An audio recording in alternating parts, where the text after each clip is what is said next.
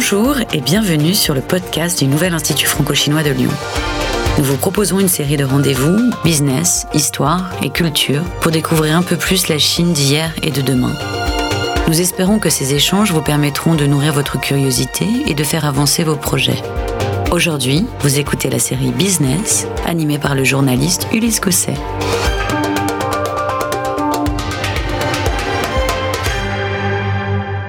Bonjour à tous, nous sommes avec Pierre Luzo, président de Sequence depuis 15 ans. C'est l'un des leaders mondiaux du développement et de la production de principes actifs pharmaceutiques avec 24 sites, 7 centres RD et 3200 salariés dans le monde. Vous êtes par exemple le leader mondial de l'aspirine, mais aussi l'un des grands producteurs de paracétamol et vous êtes très impliqué en Chine avec le rachat de deux sociétés de l'industrie pharmaceutique. Et par ailleurs, vous êtes l'un des fondateurs du nouvel Institut franco-chinois. Bonjour Pierre Luzo. Bonjour Ulysse Gosset. Comment avez-vous vécu cette année 2020 si particulière, marquée par la pandémie de Covid-19 Et qu'avez-vous appris de la crise? Alors l'année 2020 a d'abord mis en lumière le rôle critique que joue notre industrie de la pharmacie dans la chaîne de valeur des médicaments et en tant qu'acteur intégré sur cette chaîne de valeur, alors d'abord des matières premières aux principes actifs et ensuite de la recherche et développement jusqu'à l'industrialisation, nous avons été particulièrement sollicités sur trois axes. le premier, c'est le maintien et l'augmentation de la production de principes actifs essentiels, soit pour accompagner d'abord une très forte hausse de la demande, euh, soit pour pallier à des ruptures d'approvisionnement liées à des fermetures de frontières, comme ça a été le cas euh, pendant le deuxième trimestre de l'année dernière avec l'Inde. Donc tous nos sites partout dans le monde, et surtout en Chine, ont tourné à pleine capacité pour assurer la livraison de l'ensemble de nos clients, et notamment les, les clients européens. Le deuxième axe a été l'accompagnement accéléré de nos clients dans le développement et l'industrialisation rapide de nouvelles molécules pour développer et pour lutter contre le coronavirus. Euh, là aussi, euh, nos équipes de recherche partout dans le monde ont été mobilisées pour répondre au développement de petites molécules euh, efficaces je prendrai un exemple, euh, un antiviral qui a été développé avec une société partenaire, une biotech euh, qui s'appelle Abivax. Et puis finalement, le développement et l'industrialisation de nouvelles technologies euh, avec le soutien du, plan de relance français pour garantir une production sûre, respectueuse de l'environnement, de qualité, mais, également compétitive et performante sur, l'ensemble de nos usines. In fine, ce sont les équipes de Sequence qui ont su répondre présent tout au long de, l'année 2020 et qui continuent à apporter des solutions efficaces euh, à nos clients.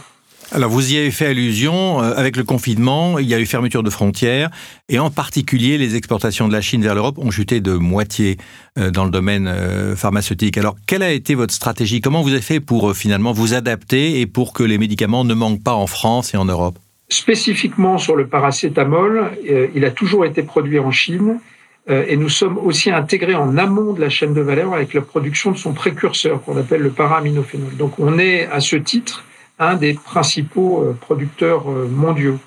Or, cette crise sanitaire a amené une très forte mobilisation, comme je vous l'ai dit, de nos équipes locales et cette intégration a permis, dès le début de la crise sanitaire, disons à partir de février 2020 en Chine, euh, de se mettre en capacité de produire au maximum euh, sur nos usines et d'assurer la fourniture de l'ensemble de nos clients, dont je rappelle qu'ils sont pour l'essentiel des clients euh, européens. Donc c'est un bel exemple concret d'intérêt croisé entre la France et la Chine, et puis plus largement entre l'Europe et la Chine. D'une certaine manière, en étant présent en Chine, vous avez eu un avantage. Vous étiez au fait de la crise et euh, des complications et des nécessités d'évoluer avant les Européens. Absolument. Le fait d'avoir euh, finalement des usines en Chine nous ont euh, permis, puisque la pandémie a finalement moins touché ce pays, de garantir la continuité de nos opérations. Et grâce aux mesures à la fois de sécurité sanitaire et de distanciation sociale mis en place très rapidement, la mobilisation des équipes, nous n'avons euh, jamais arrêté la production. Et d'ailleurs, pendant la pandémie, les usines chinoises ne se sont jamais arrêtées, c'est ça? Absolument, elles se sont euh, jamais arrêtées. nous, avons, sauf au moment du Nouvel An chinois de 2020, pendant une quinzaine de jours, nous n'avons jamais arrêté les usines. Et justement, comment les, Chinois se sont comportés avec vous? Comment ils ont joué le jeu pour passer cette phase difficile? Alors, contrairement à l'Inde, la Chine n'a pas fermé ses frontières pendant la crise et on a continué à travailler étroitement avec les autorités chinoises pour garantir cette continuité d'opération et la production de paracétamol dans la, dans la durée. On a aussi pu euh, mettre à disposition de nos clients euh, des systèmes de supply chain qui ont permis euh, de ne pas avoir de rupture. Pour donner un ordre de grandeur, Sequence fournit environ un tiers du paracétamol consommé en Europe. On peut comprendre l'importance de ce flux particulier de la Chine vers l'Europe euh, pour, euh, pour les, citoyens européens. Cette crise a mis en évidence la dépendance de la France en particulier, mais de toute l'Europe, ce qui pose la question de la souveraineté sanitaire. De votre côté, chez Sequence, est-ce que vous avez des projets de relocalisation de votre production en France? Peut-être avant de répondre à votre question, une, un élément de contexte. L'Europe est dépendante à environ trois quarts de ses besoins de l'Asie.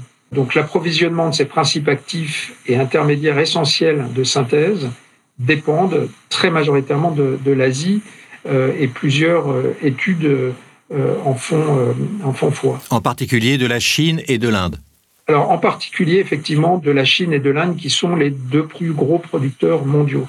Et la crise a mis en évidence que cette dépendance était en réalité, et on l'a tous pu le constater, une vulnérabilité pardon, très forte pour l'ensemble de notre système de santé. Donc c'est important de reconstruire progressivement une souveraineté sanitaire. Et ça passe évidemment par des projets qui doivent permettre de, maintenir et de développer un tissu industriel qui, pour donner un ordre de grandeur, en Europe représente environ 600 euh, sites de production.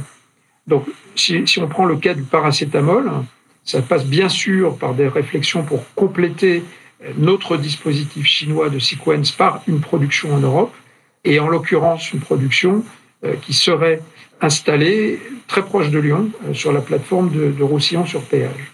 Donc un tel projet va nécessiter non seulement de, d'investir dans des nouvelles technologies, hein, comme je l'ai dit, plus, plus propres, respectueuses de l'environnement, compétitives aussi, euh, d'une part, et deuxièmement, de valider avec nos clients l'opportunité d'étendre notre, notre capacité totale de production sans fragiliser évidemment un dispositif chinois qui euh, existant et qui a su répondre présent euh, et, plus que présent lors de la crise sanitaire. Vous faites mention de la green economy. Euh, vous avez beaucoup investi en Chine pour réduire la pollution, pour améliorer l'impact environnemental des usines, avant même que le gouvernement chinois développe un programme qui est très important pour ce pays et pour le monde. Ça s'appelle Blue Sky. ça a été payant pour vous ces investissements dans la green economy pour améliorer l'impact environnemental? Absolument. Ça fait partie, on va dire, de l'ADN euh, de Sequence d'investir euh, sur l'environnement. On a d'ailleurs à cet égard un programme euh, de développement durable RSE extrêmement structuré depuis une quinzaine d'années et on l'a de facto appliqué de la même manière à nos usines chinoises.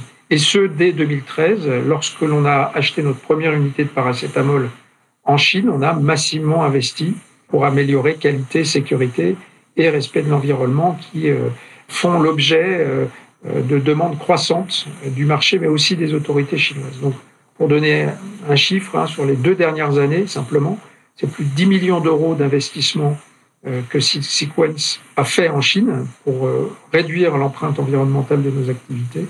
Et les résultats sont très probants. Là aussi, pour donner des chiffres, en deux ans, on a réduit de 12 euh, nos consommations énergétiques, de plus de 30% nos effluents, nos rejets euh, à queue, et de 10 à 30% euh, selon les flux, nos générations de déchets. Donc c'est des chiffres qui sont très significatifs et qui montrent que l'investissement en Chine permet de réduire ces, empreintes et, je pense que c'est une responsabilité non seulement évidemment du, gouvernement chinois, mais aussi des, les industriels euh, euh, qui y opèrent.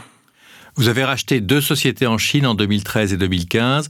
Alors, quelles recommandations pourriez-vous faire aux entreprises qui veulent s'y développer, surtout dans le contexte que l'on connaît, euh, difficile de, crise sanitaire, et avec toujours cette complexité de la Chine qui, évidemment, est, est, un frein pour certains entrepreneurs? Écoutez, je pense que ça repose d'abord et avant tout sur la confiance des partenaires, avec les partenaires, la transparence aussi vis-à-vis des autorités locales qui ont le, même souhait de, développer l'industrie que nous. Donc, dès le début, nous avons considéré nos sites chinois de la même manière que les sites partout dans le monde, avec pour objectif de les ramener aux standards du groupe en termes de sécurité et de respect de l'environnement en particulier.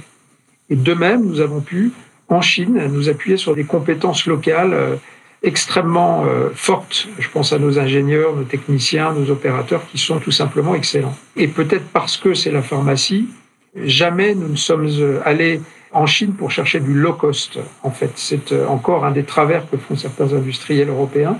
Mais, selon moi, c'est une stratégie qui, est vouée de toute façon à l'échec sur le long terme. Et pour vos usines chinoises, euh, plus précisément, votre management est chinois ou est-ce que vous avez euh, euh, expatrié des cadres venant de France pour être présents sur le terrain ou pas? Là aussi, dès le début, on a fait confiance au management local et aujourd'hui encore, les équipes de management que nous avions au début sont présentes et dirigent nos sites. En revanche, et bien évidemment, euh, nos méthodes de management très standardisées finalement, on l'en applique à la fois euh, en Europe, euh, aux États-Unis, au Canada, à Singapour, en Thaïlande, ont été aussi appliquées en Chine avec, avec un bon succès. Pierre Luzo, vous êtes aussi l'un des mécènes du Nouvel Institut franco-chinois. Que vous apporte aujourd'hui le Nouvel Institut et que diriez-vous aux entrepreneurs qui auraient envie d'en devenir membres?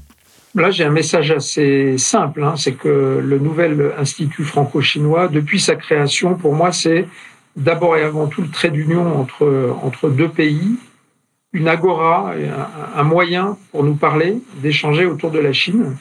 Et Sequence, dans ce cadre, est, très fier de participer activement. C'est aussi un moyen de dire euh, à nos collaborateurs chinois que euh, depuis Lyon, finalement, on pense à eux.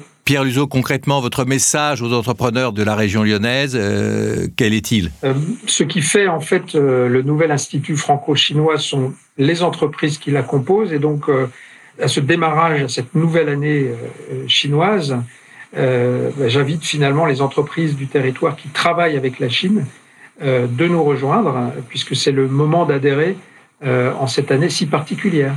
Un dernier mot, Pierre Luzo, c'est l'année du buffle de métal. Qu'est-ce que vous en attendez? Alors nous sommes effectivement entrés dans l'année du buffle de métal. C'est un animal qui, euh, si je comprends, symbolise la persévérance, la, solidarité dans l'effort pendant une période qui est particulièrement troublée euh, et à laquelle on fait d'ailleurs toujours face. Donc je, suis bien conscient de la, forte symbolique pour les Chinois de, cette entrée dans l'année du, du buffle de métal. Et un, ami chinois m'a dit que, que ça nous apportera un nouveau souffle, que ça va chasser les nuages sombres et nous ramènera le soleil tant attendu. Voilà, donc euh, personnellement, j'y crois. C'est l'année qui permettra de nous débarrasser de la pandémie? Il paraît que le buffle va nous permettre cela, oui. Très bien. Merci Pierre Luzo. Merci Ulysse Gosset.